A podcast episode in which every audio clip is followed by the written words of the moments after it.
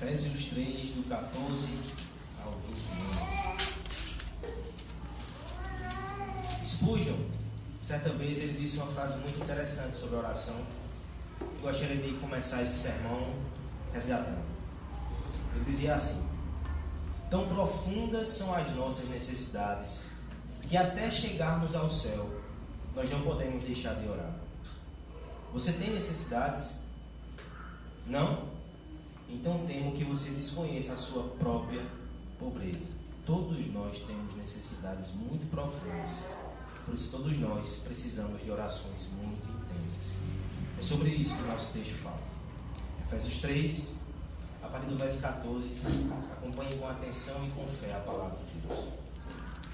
Por esta causa me ponho de joelhos diante do Pai, de quem toma o nome toda a família, tanto no céu como sobre a terra para que, segundo a riqueza da sua glória, vos conceda que sejais fortalecidos com poder, mediante o seu espírito no homem interior. E assim, habite Cristo no vosso coração pela fé, estando vós arraigados e alicerçados em amor, a fim de poderdes compreender com tanto todos os santos qual é a largura, o comprimento, a altura e a profundidade. E conhecer o amor de Cristo que excedem todo entendimento, para que sejais tomados de toda a plenitude de Deus. Ora, aquele que é poderoso para fazer infinitamente mais do tudo quanto pedimos ou pensamos, conforme o seu poder que opera em nós, a ele seja a glória na igreja e em Cristo Jesus, por todas as gerações, para todos sempre. Amém. Vamos orar pedindo que o Senhor fale conosco nessa noite. Pai amado, grandes são as nossas necessidades. Uma delas é a necessidade de ter o teu auxílio, Senhor, para entender a tua palavra. Sem a tua ajuda, nós não conseguimos enxergar a grandeza dessa palavra e a grandeza do Deus que se revela nela. Nós te pedimos, Deus, nos ajude, nos ajude humildemente, não porque merecemos, mas porque tu és gracioso e escolheu revelar-se a nós, Pai. Te louvamos, te agradecemos por tudo. No nome de Cristo. Amém.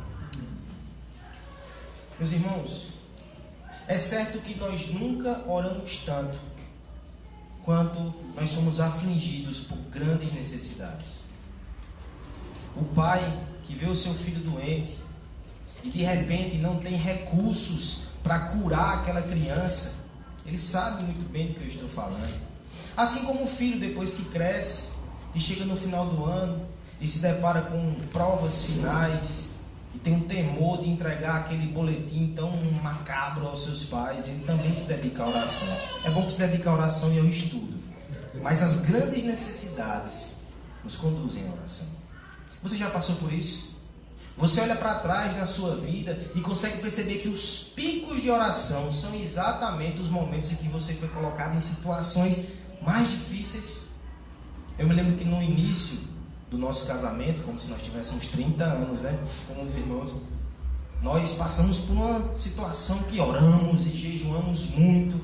Íamos para Recife, não havia apartamento para nós no seminário. Ah, era jejum todo dia, era muita oração. Aí Deus abençoou. Estou vendo a hora de tirar de novo para a gente jejuar de novo. Né? Mas nós conseguimos enxergar isso na nossa vida grandes necessidades nos conduzem a grandes e intensas orações. Crises financeiras, crise na família, enfim. Eu acho que esse ponto já ficou bem firmado, ele é verdadeiro e nós observamos isso na prática. Agora deixa eu pensar com você uma implicação dessa prática. Se nossas orações são mais intensas e firmes quando nós passamos por grandes necessidades, e se o alvo de Deus é que nós tenhamos uma vida muito íntima com Ele de oração, junte A mais B e você vai perceber que talvez seja interessante para a nossa vida espiritual que continuamente estejamos em provação, estejamos em aflição. E antes que você diga, por favor, não fale isso de novo, não dê ideia. Eu gostaria de que você pensasse, mas será que as nossas necessidades já não são grandes o tempo todo, só que a gente não percebe? A gente só percebe nos momentos de situações agudas, mas será que todo o tempo nós já não temos grandes necessidades e, portanto, deveríamos ter grandes orações, intensas orações? Paulo nos mostra aqui que ele compreendia, sim, as grandes necessidades da igreja e as grandes necessidades suas, por isso ele orava. Nós já mostramos aqui, mencionamos aqui que o apóstolo Paulo era um homem sim de oração. Ele orava continuamente pelos irmãos e orava e até registrava algumas orações nas suas cartas. Mas deixa eu lhe dizer algo interessante. Efésios é a única epístola em que nós temos duas orações registradas do apóstolo. Por que isso? Nós já vimos uma oração aqui no capítulo 1, agora no capítulo 3, mais uma vez Paulo ora. Talvez pudéssemos aqui pensar porque é a carta mais madura dele, ele já está mais envelhecido, e quando somos mais maduros, nos dedicamos mais àquilo que é principal e oramos mais. No entanto, eu gosto de pensar que é o contexto da carta que o leva a isso. No capítulo 1, ele orou porque ele viu coisas boas que Deus estava fazendo, agradeceu e pediu mais. No capítulo 3, ele observa uma grande necessidade e ele faz uma oração ainda mais intensa. O início do texto diz assim: Por essa causa, verso 14, me ponho de joelhos. Para nós, nada de extraordinário. Para um judeu, sim. Os judeus costumavam orar em pé. Quando orava-se de joelhos, é porque era um momento de urgência. Era aquela oração fervorosa, um momento de grande importância. Por exemplo, quando Salomão inaugura o templo, ele ora de joelhos. Quando nosso Senhor Jesus Cristo está no Getsemane, na noite anterior à sua crucificação, ele ora de joelhos. Quando o apóstolo Paulo ora pela igreja de Éfeso, ele ora de joelhos. Grandes necessidades nós temos aqui nesse texto. Nós temos então orações intensas. Deixa eu dizer uma coisa também. Essas necessidades não dizem respeito somente a uma comunidade cristã que vivia na Ásia no primeiro século. Essas necessidades são as necessidades que nós temos hoje como Igreja do Jardim. Você e sua família têm essas necessidades. A esse que vos fala tem essas necessidades. Portanto, nessa noite, com a graça de Deus, o nosso desejo é que possamos observar as grandes necessidades que nos conduzem às orações intensas. Veremos isso no texto. Nos versos 14 a 16, a primeira necessidade, a necessidade de sermos fortalecidos pelo Espírito. Dos versos 17 ao 19, a necessidade de conhecer o amor de Deus. Versos 20 e 21, a necessidade de glorificar a Deus. Necessidades profundas orações intensas. Então vamos ao nosso texto, a nossa primeira necessidade, a necessidade de ser fortalecido pelo Espírito. Vamos fazer todos juntos a leitura do capítulo 3 de Efésios, versos 14 até o 16. Diz assim a palavra de Deus, todos juntos. Por essa causa me ponho de joelhos diante do Pai, de quem toma o nome de toda a família, tanto no céu como na terra, para que sua glória, vos conceda que sejais fortalecidos com poder, mediante o seu Espírito no homem interior. Amém. A necessidade de ser forte, ela não é nova. Nós já lidamos com ela todos os dias. Nós somos ensinados o tempo todo que devemos ser fortes para conquistar os nossos objetivos, para alcançar os nossos sonhos. Devemos ser fortes. Mas é interessante que a necessidade que a Bíblia fala aqui é uma força tão profunda, tão intensa, que a gente não consegue sozinho. Essa verdade está aqui no verso 14. A necessidade de uma força muito profunda, que não está em nenhum de nós. Primeiro, veja que é uma semelhança na estrutura do versículo 1 do capítulo 3 e do versículo 14. Note, por esta causa, eu, Paulo, sou prisioneiro de Cristo Jesus. Aí você vai para o verso 14. Por essa causa, me ponho de joelhos. Há uma conexão aqui literária muito interessante. Lembre um pouco do sermão da semana passada. Paulo, depois de falar sobre o mistério da igreja, sobre o evangelho, como ela une raças diferentes, pessoas diferentes, ele diz: Isso é um desafio.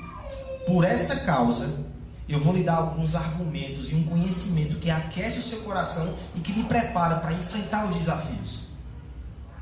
Não é irônico, então, que hoje nós retomamos com expressão parecida, como se ele dissesse: para esse desafio você precisa desse conhecimento, mas não só isso. Por essa causa, eu ensino, eu prego, mas eu também me ponho de joelhos. Você está percebendo o que está sendo dito aqui? Não basta somente ensinar a palavra, pregar a palavra, entender a palavra, também é necessário oração. O verbo aqui, no original, ele está inclusive numa forma intensiva, que dá a ideia de uma ação contínua, não é algo pontual na vida do apóstolo. Diariamente, continuamente, ele ora com urgência, ele ora com fervor, para que aquelas pessoas fiquem firmes no Evangelho e recebam essa força. Deixa eu lhe desafiar um pouco com essa compreensão. Nós não podemos confiar demais na nossa mente, como às vezes fazemos. Nos parece que ter o conhecimento certo é suficiente para ter a vida certa. Se eu entender as coisas, eu vou viver de forma adequada. O apóstolo Paulo diz: não, somente isso não basta. É preciso que aquilo que está na nossa mente, ela seja destilada, ela desça para o nosso coração. Por isso ele precisa orar. Aqui é uma lição para os pregadores, pastores, mestres, pais e mães dessa igreja. Você não precisa somente ensinar os seus filhos, ensinar as outras pessoas. Junto com, a, com o ensino, tem que vir a oração. Sem oração, a palavra semeada é vã. E quem diz isso não sou eu, é o nosso irmão Calvino. Nós precisamos orar para que a semente do conhecimento de Deus ela brote no coração dos nossos filhos, dos nossos irmãos e de todos aqueles que nós temos compartilhado o Evangelho. Veja que o texto também vai nos mostrar que essa força não está em nós, mas ela é acessível. Verso 14: Por esta causa me ponho de joelhos diante do Pai, de quem toma o nome toda a família, tanto no céu como na terra. Aqui é um argumento excelente do apóstolo Paulo. Primeiramente ele diz: Meus irmãos, eu vou orar por vocês porque só o conhecimento, só a força de vocês e o intelecto não é suficiente para entender de verdade e para viver a vida que Deus requer de vocês. Mas eu me coloco de joelhos diante do Pai o Pai do qual vocês são família. Quando nós pensamos nesse argumento, à luz do capítulo 3, e como ele fala que judeus e gentios viraram um só povo, uma só família de Deus, ele amarra tudo de forma muito bonita. Ele é o Pai de vocês. Até vocês que estavam afastados e distantes hoje, vocês foram feitos filhos. Eu sei que a força que vocês precisam para viver a vida cristã não está em vocês, mas ela está acessível a vocês. Olha só o que o versículo 16 diz ainda. Para que, segundo a riqueza da sua glória, vos conceda que sejais fortalecidos com o poder. Nós oramos, eu oro ao Pai, e Ele, segundo a riqueza da sua glória, Ele fortalece vocês com poder, segundo a riqueza dele. Aqui tem algo muito interessante não é nem segundo a minha necessidade, que já é grande. Seria uma ótima notícia se eu dissesse a você aqui nessa noite: Deus vai lhe dar força segundo a sua necessidade. Porque seria muita força, porque a necessidade é grande. Mas além disso, é segundo a riqueza dele. Ele tem muito. Ele tem poder, força, dádiva de bênção para todos. Ele sai distribuindo quando nós oramos. Olhe também a forma que ele faz isso fortalecidos com poder, mediante o seu espírito no homem interior. É o Espírito de Deus que vai lá nos estoques da graça infinita e traz até o seu coração e sai aplicando esse vigor. Essa é uma ação muito discreta. A ação é no homem interior. é algo que é feito no nosso íntimo, no nosso coração. O nosso irmão André leu ainda há pouco esse texto que diz que ainda que esse corpo desfaleça, a cada dia no homem interior. É o Espírito que faz isso. É o Espírito que traz força quando a gente pensa que não há mais força. É o Espírito que renova o nosso vigor quando o próprio corpo está cansado. É uma energia que vem do alto, operando discretamente em nosso coração. E esse aspecto do, da operação discreta me encanta. Porque às vezes ninguém entende o que está acontecendo no seu coração. As pessoas não compreendem de onde vem essa força. É só uma senhora, é só um jovem, é uma criança. Da onde vem essa força? São tantas as aflições, são tantas as diversidades, como essa pessoa continua de pé. Há um espírito derramando força e poder no homem interior. É Deus que faz isso. Aqui é interessante para nós pensarmos no contraste com o cuidado do corpo exterior e do homem interior.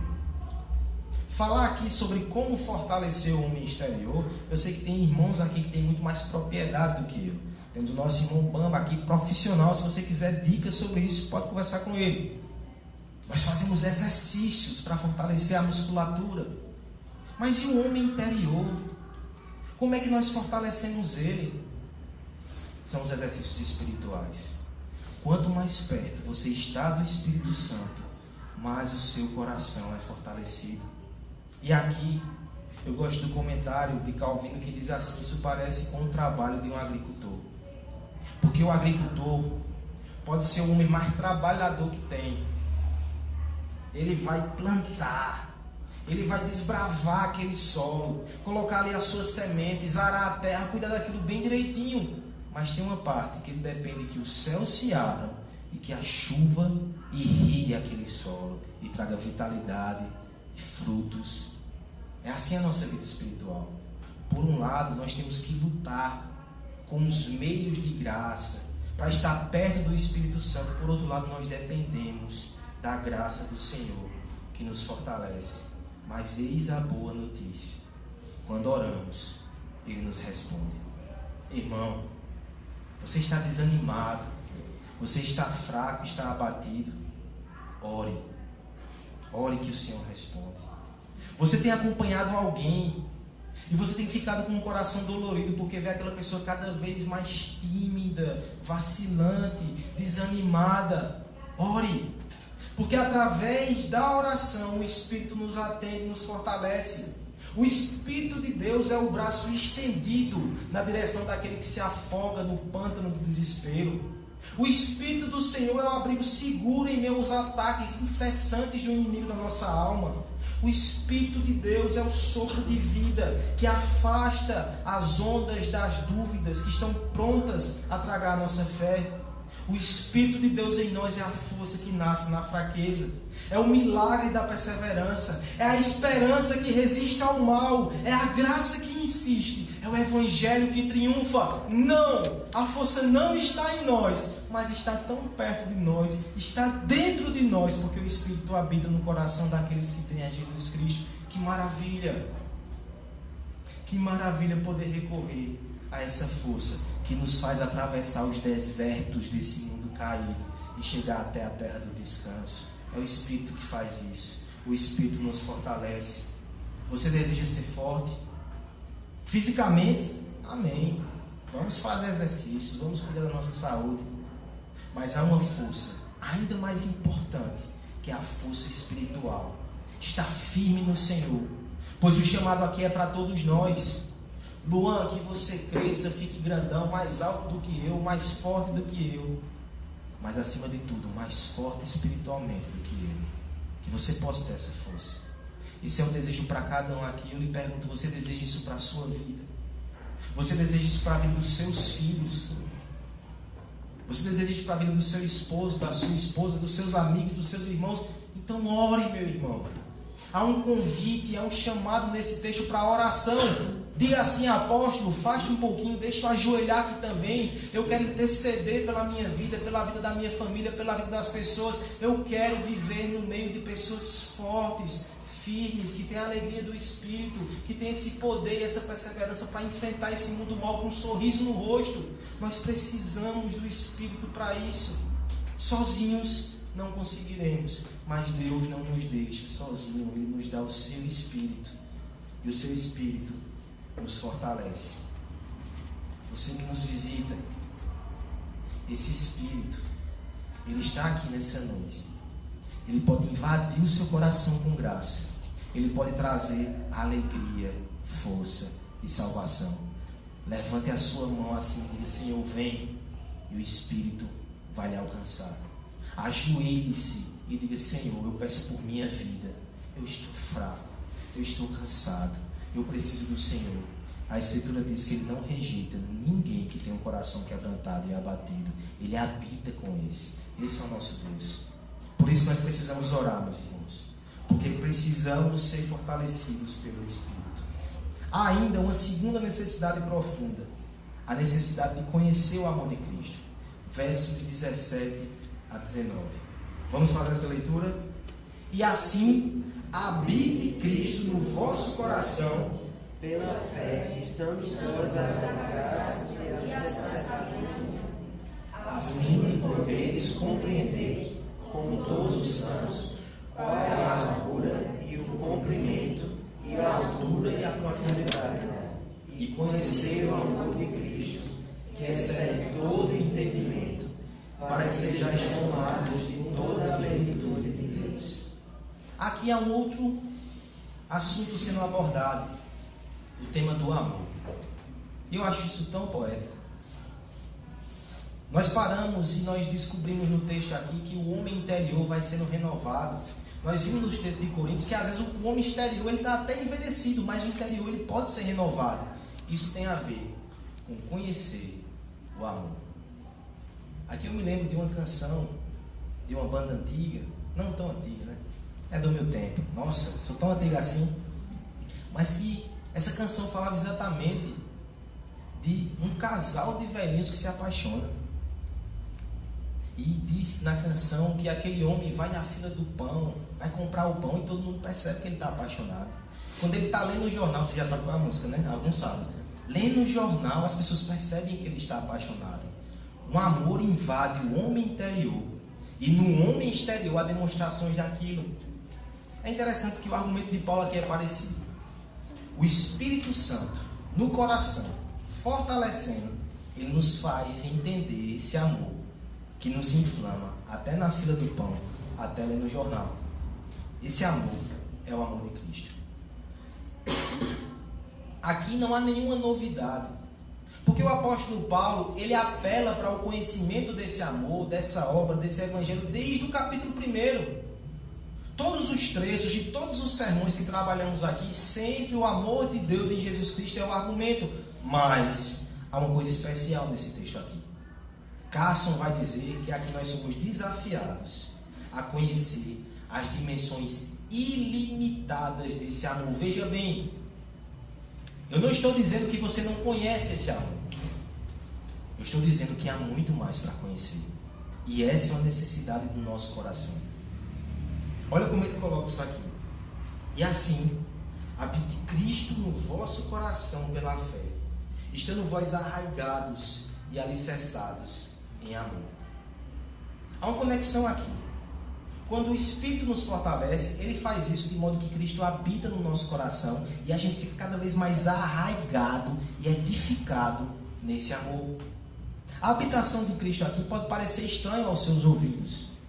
Espera aí, Cristo já não habita no coração dos crentes quando nós nos entregamos a Ele, Ele vem morar conosco. Sim. Mas a ideia aqui não é uma habitação como alguém que pernoita, como alguém que passa alguns instantes como um visitante, como um estrangeiro. O verbo aqui, ele indica o proprietário que tem total direito sobre todos os cômodos daquela casa. A ideia do texto aqui é que Cristo habita conosco. Mas quanto mais conhecemos o seu amor, mais percebemos ele mudando a mobília da nossa casa. Ele deixa na casa com a sua cara. De modo que todos os que chegam ali percebem que aquela casa, que aquele homem interior, que aquele coração foi alcançado por Cristo. Está havendo uma reforma ali. Ou como diz Paulo em Gálatas, Cristo está sendo formado em vós. Meus irmãos, essa deve ser a nossa meta. Ter nosso coração e nossa vida transformada por Cristo. Como isso acontece? O texto vai falar no verso 18 que para que isso aconteça, a gente tem que compreender com todos os santos qual é a largura, o comprimento, a altura e a profundidade. E aqui nós temos algo visual sendo montado. No passado, alguns intérpretes, eles entenderam que era uma cruz que estava sendo desenhada. Não sei. Outros, eu até confesso que na minha primeira leitura, a minha imaginação fértil começou a ser desenhado uma estrutura que parecia com uma casa, que parecia com um templo. Na verdade, o que está sendo dito aqui no nível mais simples, que é o que a gente tem que abraçar e ficar com as palavras do apóstolo, é que está sendo demonstrado que o amor de Cristo é ilimitado. Você olha para frente, você olha para trás, você olha para um lado, você olha para o outro, olha para cima, olha para baixo, olha para cima, olha para baixo, em todos os lugares você vai perceber esse amor envolvendo. Ele é grande, ele é profundo, ele é intenso. John Stott ele vai usar de forma poética para descrever essa experiência de ver o amor de Cristo ao nosso redor. O amor de Cristo é largo. Nele cabe todo mundo, judeus e gentios e pessoas de todas as raças e. Ele é comprido, de modo que nunca terá fim. Ele é profundo, pois desce às profundezas para resgatar pecadores. Ele é alto, porque ele nos leva até o céu. Meu irmão, esse texto aqui está nos convidando para conhecer mais desse amor. E eu queria destacar um aspecto importante desse texto. Você não tem como conhecer isso sozinho. O texto vai dizer assim: a fim de poder compreender com todos os santos qual é a largura, qual é a profundidade do amor de Deus. Eu preciso de Gênesis para compreender mais do amor de Deus. Eu preciso de Flávio eu preciso perceber o que Deus está fazendo, não só na minha vida, porque a fé não é uma questão individualista. Deus salva um povo, Deus salva uma comunidade, Deus salva famílias. Eu preciso ter esse princípio coletivo de perceber a graça de Deus agindo, e assim nós somos alimentados no amor de Deus e compreendemos cada vez mais como Ele é profundo, como Ele é intenso, como Ele é maravilhoso. E aqui eu destaco o texto que nós lemos duas vezes nessa noite já. O salmista, como diz: Vinde, e eu vou contar as coisas que Deus tem feito. Eu quero te mostrar como é esse amor. Essa é a primeira metáfora. Mas não para por aí. No verso 19, nós temos também um paradoxo. Conhecer o amor de Cristo que excede todo o entendimento. Por favor, pense na lógica disso. Paulo está dizendo, irmão, você precisa conhecer aquilo que não pode ser conhecido. Você precisa entender aquilo que não pode ser entendido. Sim, nós nunca entenderemos perfeitamente esse amor, mas isso é um convite para que você se lance nesse mar profundo. Ele não tem fundo, ele não tem barreiras, ele não tem limites. Eu lhe convido nessa noite a atirar-se no mar da graça, no conhecimento do amor de Cristo. Porque ainda que preguemos esse amor diariamente por 90 anos, você ainda vai chegar no céu e você ainda vai perceber como você não conhecia um milímetro desse amor. A eternidade toda vai ser pouco para apreciar o amor de Cristo. O que faremos durante toda a eternidade? Nós o conheceremos e nós nos encantaremos com Ele. A nossa alma vai ser continuamente nutrida com esse êxtase, com essa paixão. Isso é maravilhoso. Não haverá enfado no céu e não precisa haver enfado na sua vida hoje. Talvez você pense, nossa, eu tenho tantos anos de igreja, eu já sei tudo que vai acontecer. Você está aí começando esse trabalho, está todo empolgado. Vem aqui que eu vou dizer, opa, por A mais B o que vai acontecer, passo a passo, você vai ver. Meus irmãos, há tanta coisa nova para conhecer ainda. Não feche o seu coração. Abra o seu coração e conheça mais de Cristo. Eu tenho a ousada esperança que estaremos aqui por anos e anos e anos, versículo após versículo, contemplando a beleza, a glória, a majestade, enchendo o nosso coração de encantamento por Jesus. Isso não tem fim. Isso é maravilhoso. Estaremos aqui um dia juntos, depois de muitos e muitos anos, se Deus quiser, e continuaremos nos encantando com esse amor. Esse é o amor que recebe todo o conhecimento. E através dele, o fim do texto vai dizer 19, para que sejais tomados de toda a plenitude de Deus. Que afirmação ousada. No dia que você conhecer completamente esse amor, você vai ter tudo de Deus no seu coração. Assim sendo, você percebe como essa oração é urgente e importante? Se você tiver que pedir uma coisa a Deus, peça para conhecer Jesus Cristo. E aí você vai ter tudo. Se o Senhor chegasse para você nessa noite e dissesse, irmão, faça o seu último pedido. Me dê mais de Cristo. Porque em Cristo eu tenho tudo. Que conhecimento fantástico. Falando aqui sobre essa questão de habitar no coração, eu me lembro de C.S. Lewis. Quando C.S. Lewis ele fala no seu livro sobre sofrimento, um dos livros mais difíceis de ler dele.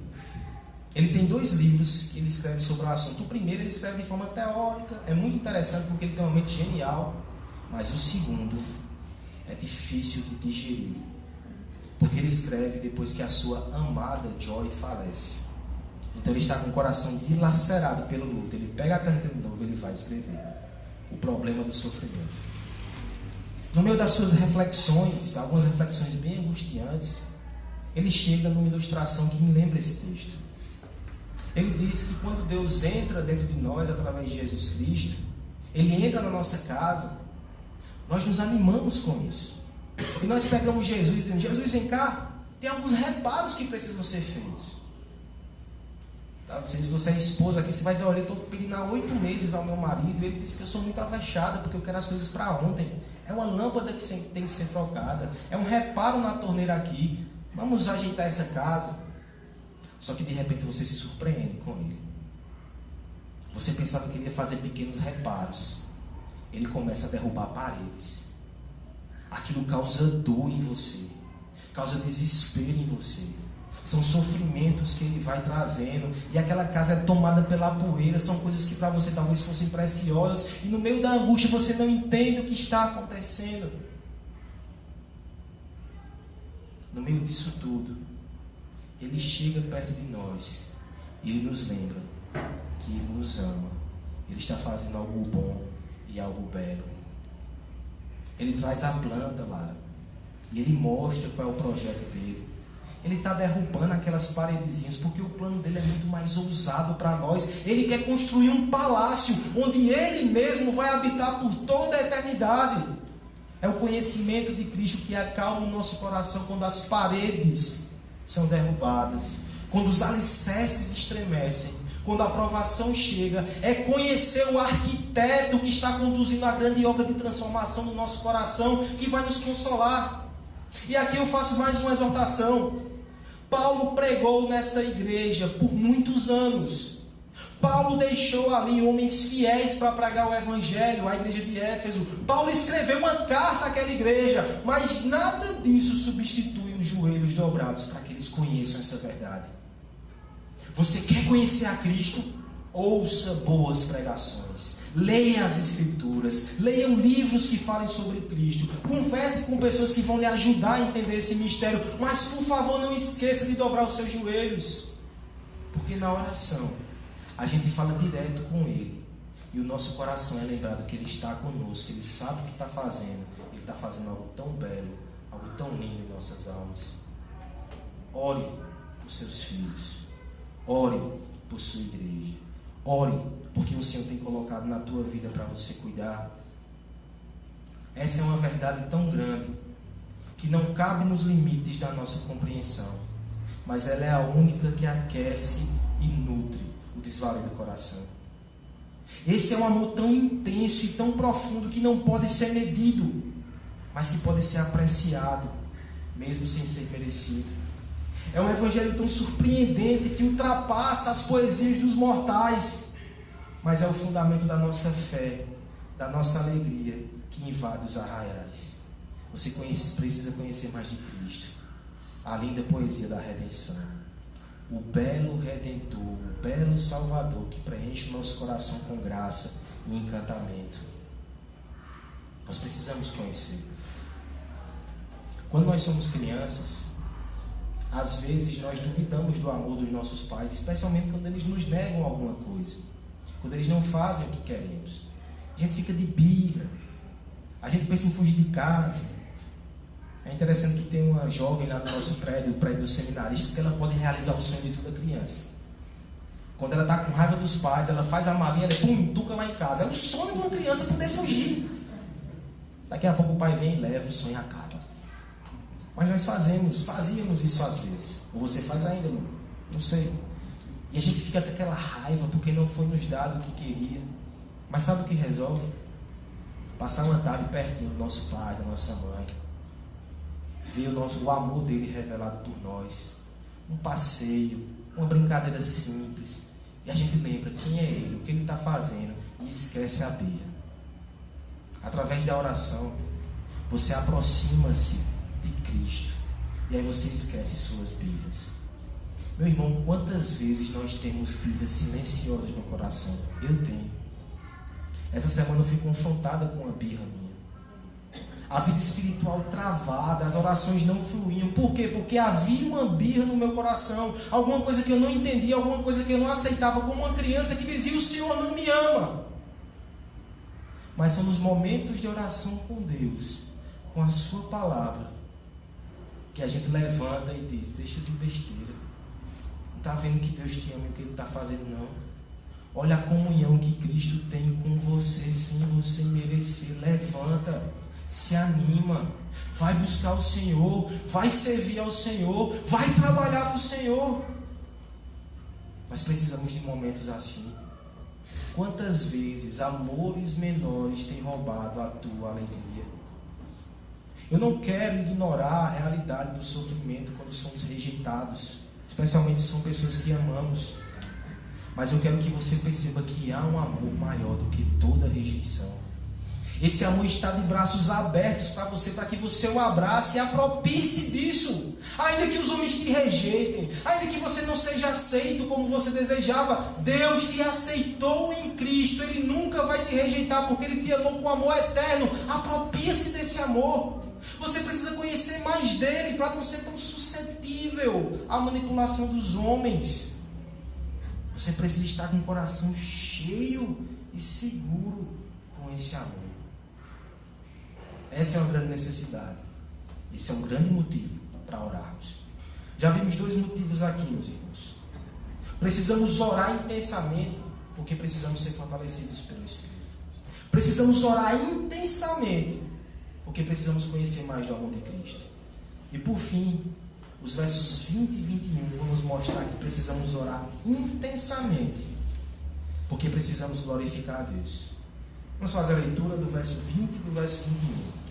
Ora, aquele que é poderoso para fazer infinitamente mais do que tudo quanto pedimos ou pensamos, conforme o seu poder que opera em nós. A ele esteja agora, na igreja e em Cristo Jesus, por todas as gerações, para todos sempre. Amém. Nós subimos aqui um pico elevado, uma montanha muito alta falando sobre o amor que não pode ser entendido, falando sobre a plenitude de Deus que alcança aqueles que conseguem compreender essa verdade com profundidade. A gente subiu uma montanha muito alta. Quando chegamos na montanha, nós passamos pelo fenômeno que alguns dizem que é a lucidez das alturas. Você chegou lá no alto, você percebe como tudo é pequeno, como a criação é grande como Deus que criou todas as coisas é maior ainda. Somos tomados então de admiração pelo Criador. Esse fenômeno é o que acontece com o apóstolo Paulo nos versos 20 e 21. E essa também é uma necessidade profunda. Ele começa aqui diante desses pedidos, lembrando quem é que pode atender. Ele diz: Ora, aquele que é poderoso para fazer infinitamente mais de tudo quanto pedimos ou pensamos. Esse é um daqueles versículos que nós decoramos, que nós usamos em reuniões de oração. Perfeito, porque ele é excelente. Pense aqui no, no que o Paulo está pensando. Eu estou pedindo coisa muito elevada.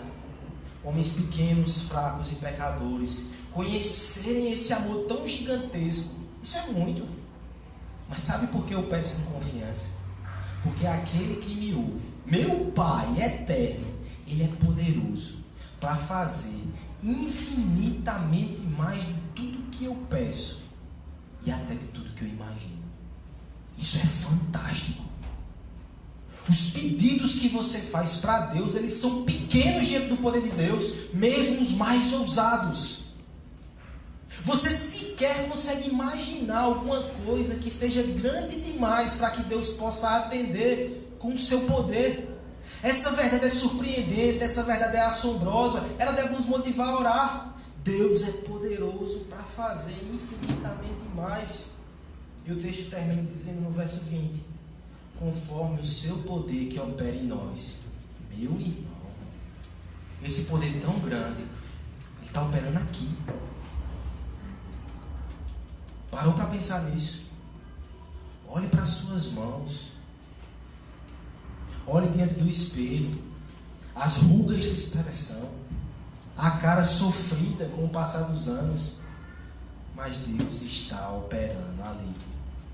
O homem interior está mais bonito do que o homem exterior.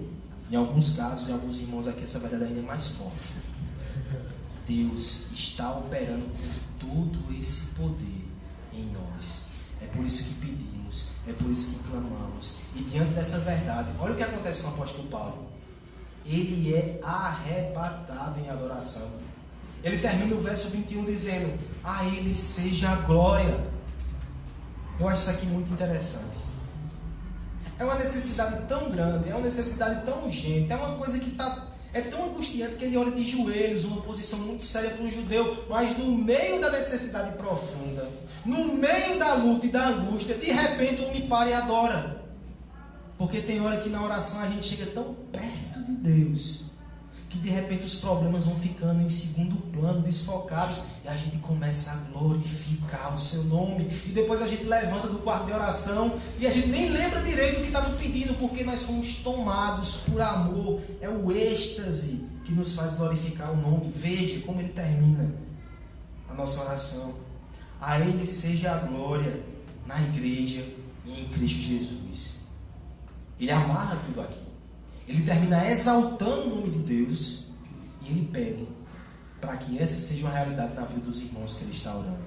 Assim como Cristo exalta a Deus, que a igreja de Cristo exalte a Deus. Como a cabeça faz, o resto do corpo também faz. Ele termina pedindo para que todos os irmãos que são alvos da sua oração também adorem a Deus por todas as gerações, para todos sempre.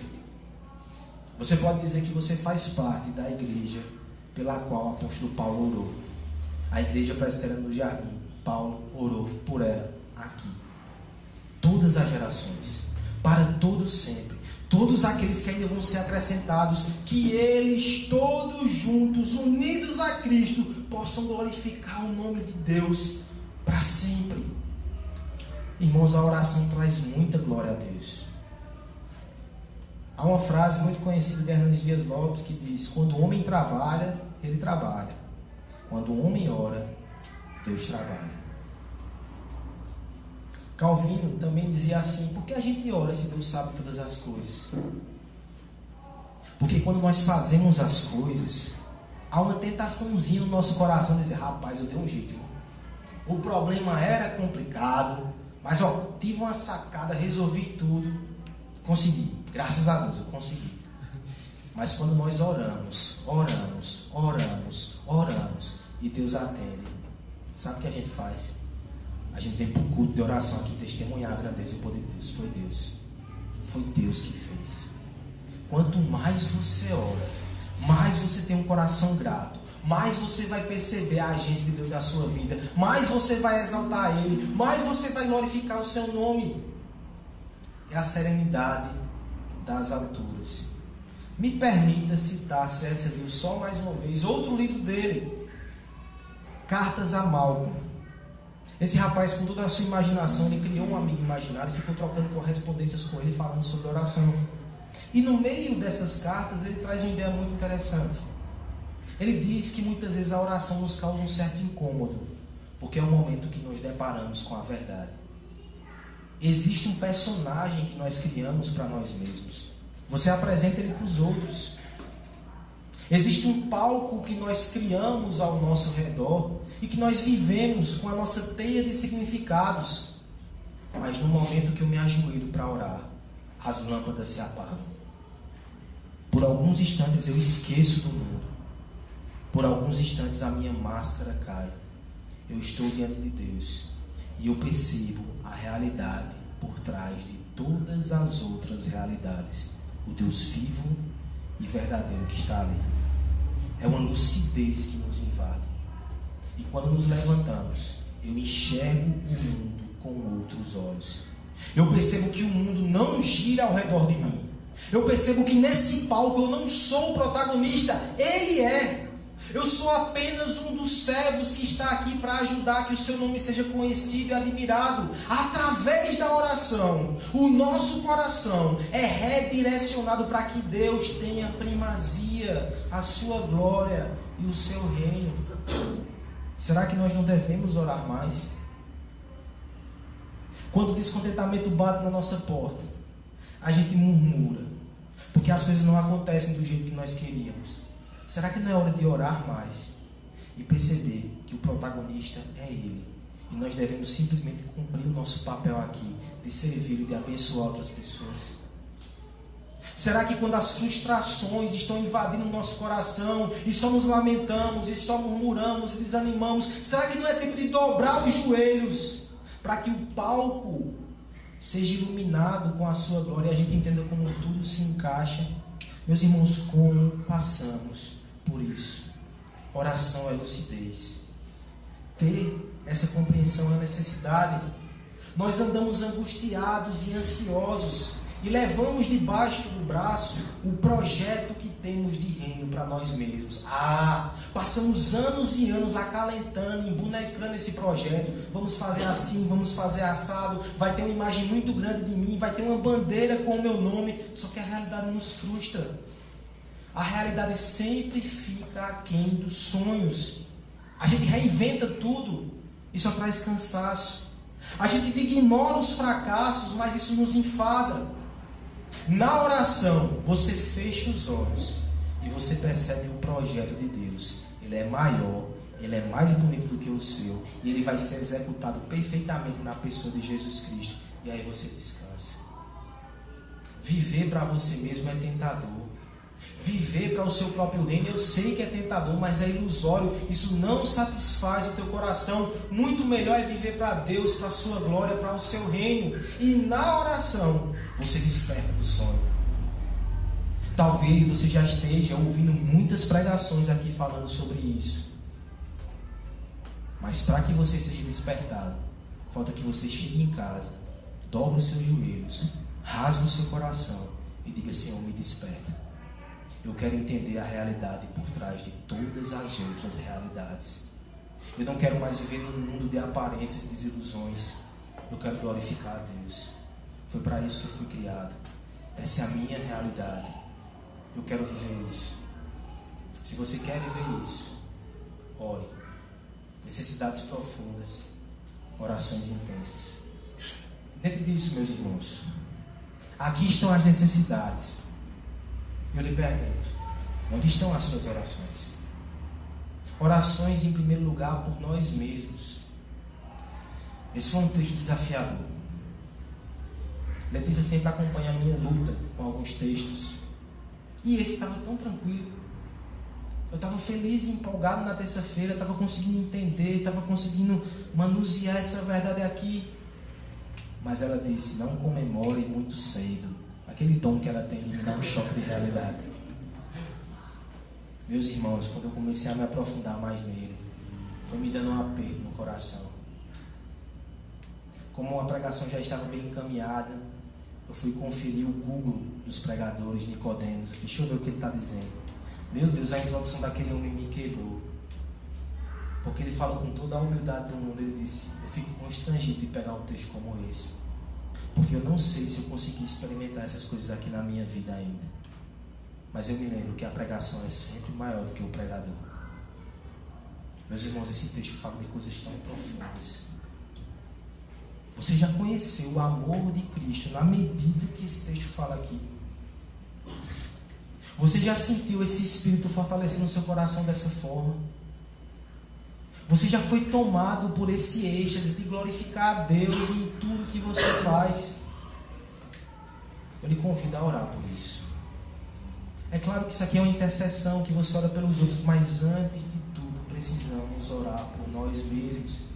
Eu quero que você, pai de família, mãe, eu quero que você, liderança na igreja, liderança em outros lugares, como professores que também cuidam de pessoas, que você ore pelas pessoas que você tem cuidado.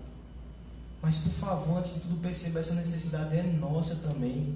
Eu preciso orar por minha vida. Você precisa orar por sua vida.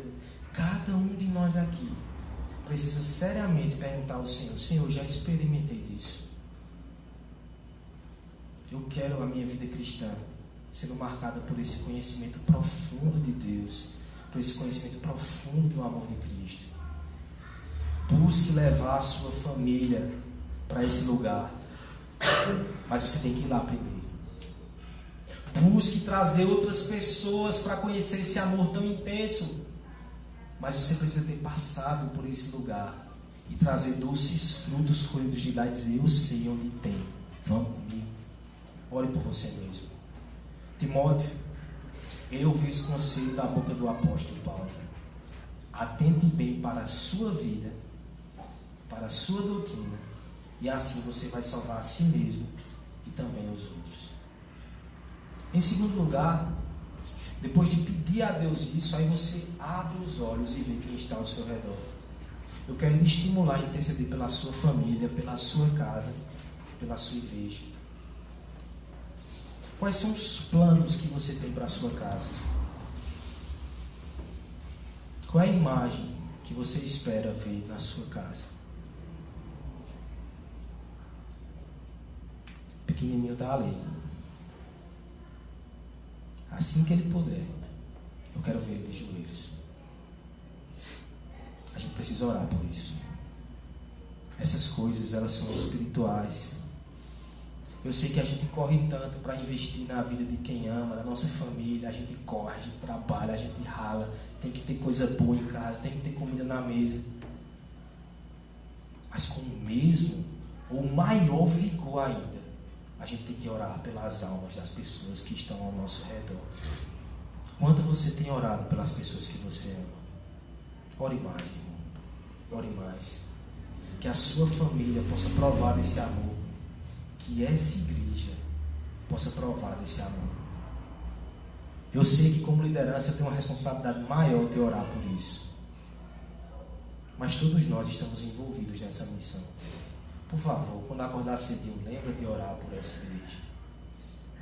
E como vai ser maravilhoso quando você perceber que a sua oraçãozinha singela está causando efeito na vida de Nassônia, na vida de Davi. Deus está me usando para abençoar os seus irmãos. Não há preço. Onde estão os irmãos aqui que vão orar uns pelos outros? Estão sentados ouvindo essa mensagem, se Deus quiser. E por fim, depois de orar por você, orar pela sua família, orar pela sua igreja, eu lhe peço que ore pelo mundo também. Quantas e quantas pessoas não têm necessidades ainda mais profundas? E por que eu digo isso? Se ser fortalecido pelo Espírito Santo é uma necessidade para nós, imagine aqueles que não têm o Espírito Santo, como eles sofrem, como eles vivem uma vida sem sentido e sem desespero, como eles são abatidos, eles são alvos de injustiça nessa terra e não tem a quem recorrer. Não tem o alento que nós temos, não tem o fortalecimento que nós temos. Ore por eles, para que eles tenham Espírito.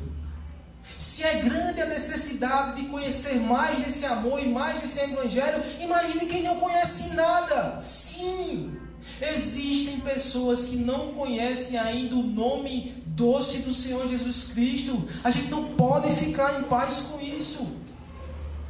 E existem pessoas aí fora que pensam que conhecem, mas nunca provaram desse amor. Ore por eles. Se nós precisamos orar para que o nosso coração seja redirecionado para viver para a glória de Deus, imagine quem não conhece a Deus e só conhece as pequenas glórias do mundo. Vamos orar por essas pessoas.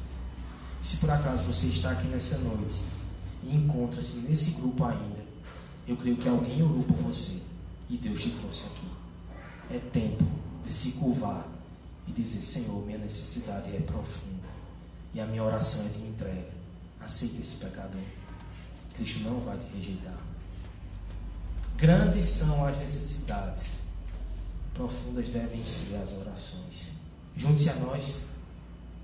Essa igreja aqui não é composta de homens fortes, de mulheres inabaláveis. Todos somos fracos. Mas é o Espírito de Deus que tem nos fortalecido. Curve-se conosco.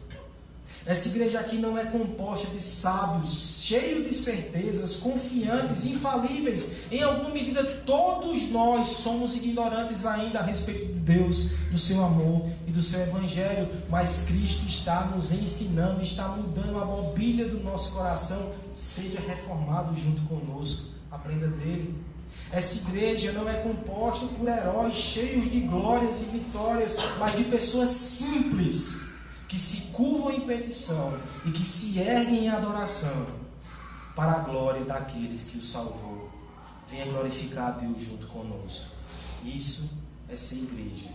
Essa é a nossa oração. E eu finalizo mais uma vez com Spurgeon.